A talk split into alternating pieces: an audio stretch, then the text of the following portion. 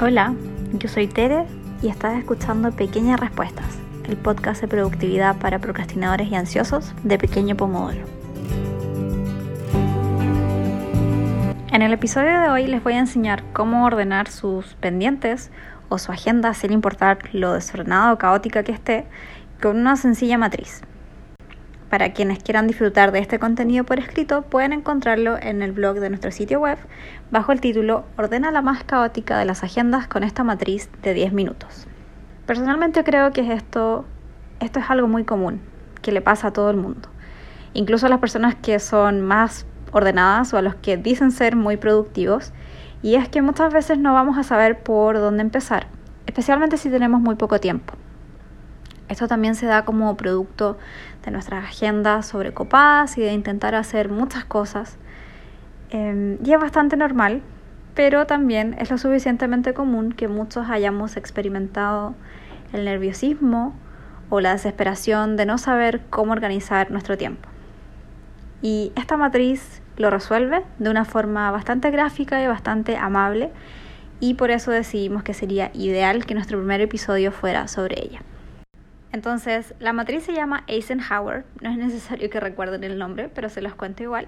Y es una forma muy sencilla y rápida de ordenar los pendientes. Nosotros en Pequeño Pomodoro la usamos mucho y también la enseñamos en todas nuestras sesiones gratis o pagadas por una razón muy sencilla y es que la procrastinación siempre va a ser su entrada triunfal en los momentos en los que nos sintamos abrumados por la sensación de tener mucho que hacer, muy poco tiempo, y no entender por dónde empezar.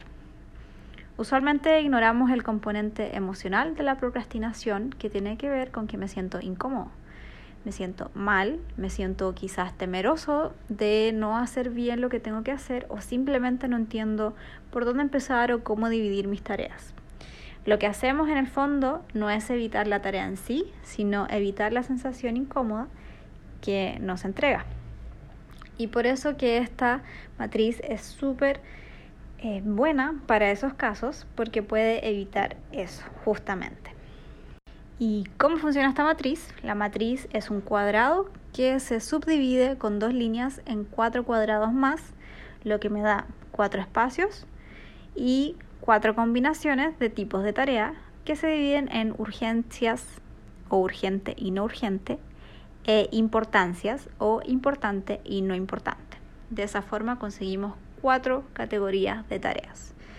Y las categorías son urgente e importante, urgente y no importante, no urgente pero importante, no urgente y no importante.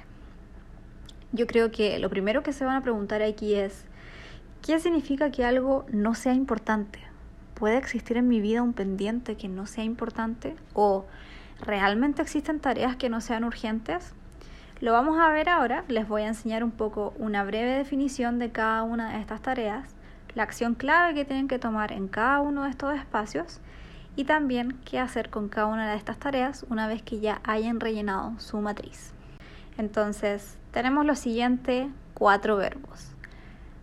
Hacerlo ahora, agendar, delegar y eliminar.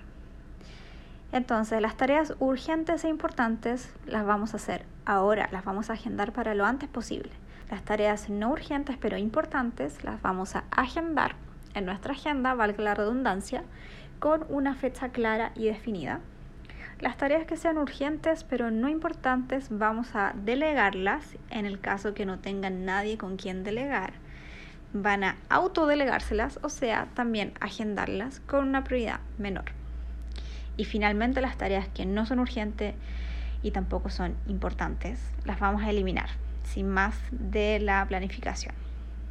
Hablemos un poco ahora de la definición, porque lo que acabo de contarles es bastante abstracto, ¿cierto? Tengo estas categorías, pero ¿cómo voy a saber si mi tarea efectivamente cumple eso o no? Y cómo evitamos también anotar todas las tareas en el espacio cuadrado que nos queda en la combinación de urgente e importante. Hablemos un poco de la definición entonces. Las tareas urgentes e importantes son tareas que requieren tu atención inmediata. Eh, usualmente pueden ser fechas de entrega con poco margen, o sea, es para hoy, o eh, pueden ser urgencias o emergencias del trabajo. Idealmente que que no tuviéramos tantas de esas, pero son cosas que a veces no podemos controlar. Por ejemplo, puede ser un mail urgente o una entrega de un reporte o una entrega de un trabajo muy urgente.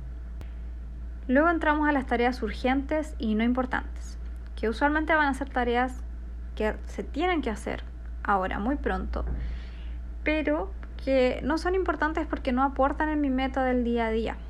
Pueden ser también tareas muy mecánicas, por ejemplo, responder mails. O estos típicos casos de responder mails solo con el acuso recibo. Eso es urgente porque la gente necesita que yo responda eso, pero no es importante.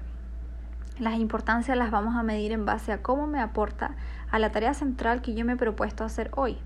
Entonces, si yo hoy me propuse, quizás soy em, profesora y me propuse corregir muchas pruebas que tengo pendientes, eso es importante.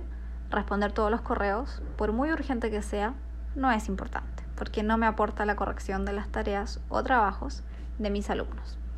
Luego tenemos las tareas que son no urgentes, pero igualmente importantes. Y usualmente van a ser tareas que son importantes para nuestras metas a largo plazo y que podemos planificar y agendar con un espacio de tiempo considerable. Por ejemplo, entregar un reporte en tres semanas más, una visión de mi vida a seis meses, son cosas no urgentes pero importantes. Y luego tenemos finalmente lo no urgente y no importante. Son tareas que te van a hacer perder el tiempo o que quizás las anotaste en caso de que si alcanzabas a hacerlas, pero realmente no aportan a tu día a día esas tareas que anotamos por si acaso, habría que ver si las eliminamos o si las transferimos a un día que tengas libre, al fin de semana. Quizás querías leer un libro, eso puede ser no urgente y no importante en el día a día, pero puede estar en tus prioridades de autocuidado, de pasatiempos, de hobbies para el fin de semana. Y ahora, ¿qué hacemos con las tareas que ya están en estos espacios y consideramos la definición, lo chequeamos y sabemos que lo ordenamos todo bien? Bueno, vamos a partir por las tareas urgentes e importantes, obviamente, sin importar su largo. Esto es muy relevante. Muchas veces vamos a caer en la tentación de completar la tarea más corta que corresponda a otra categoría o que no sea importante hoy, solo para sentir que avanzamos. Pero acá hay otra opción que es mucho mejor y lo puede hacer más fácil, y es que simplemente aprendas a, definir y dividir tus tareas muy grandes, una mega tarea, en tareas más pequeñitas. Por ejemplo, estudiar para un examen entero es una tarea muy grande, pero proponerte leer el primer material para tu examen es una tarea mucho más lograble a lo que quizás puedes hacer en 30 minutos o una hora. En otro episodio vamos a hablar más sobre cómo dividir tareas más grandes en tareas más pequeñas. Luego tus tareas no urgentes e importantes las vas a agendar, como ya habíamos mencionado, con una fecha concreta de comienzo y fin. Y acá es importante notar que una tarea no urgente e importante a medida que avanza el tiempo se puede transformar en una tarea urgente. O sea, algo que hoy tienes que entregar en tres semanas más no es urgente, pero cuando lleguen las tres semanas sí lo va a hacer. Las tareas que sean urgentes y no importantes hablamos de delegarlas, ¿cierto? Y si no tienes nadie en quien delegar, vamos a tener que autoagendarlas para el futuro. Finalmente nos vamos a preguntar lo que recién hablábamos. ¿Qué vamos a hacer con las tareas no urgentes y no importantes? Y terminamos. Con este método es mucho más fácil aprender a organizarse, pero también aprender a hacerlo tomando en cuenta nuestros estados mentales, nuestros miedos y nuestros deseos también. La procrastinación no tiene nada que ver con ser flojo, con ser perezoso, y en general lo que evitamos no es la tarea en sí, lo que evitamos es la sensación que acompaña la tarea.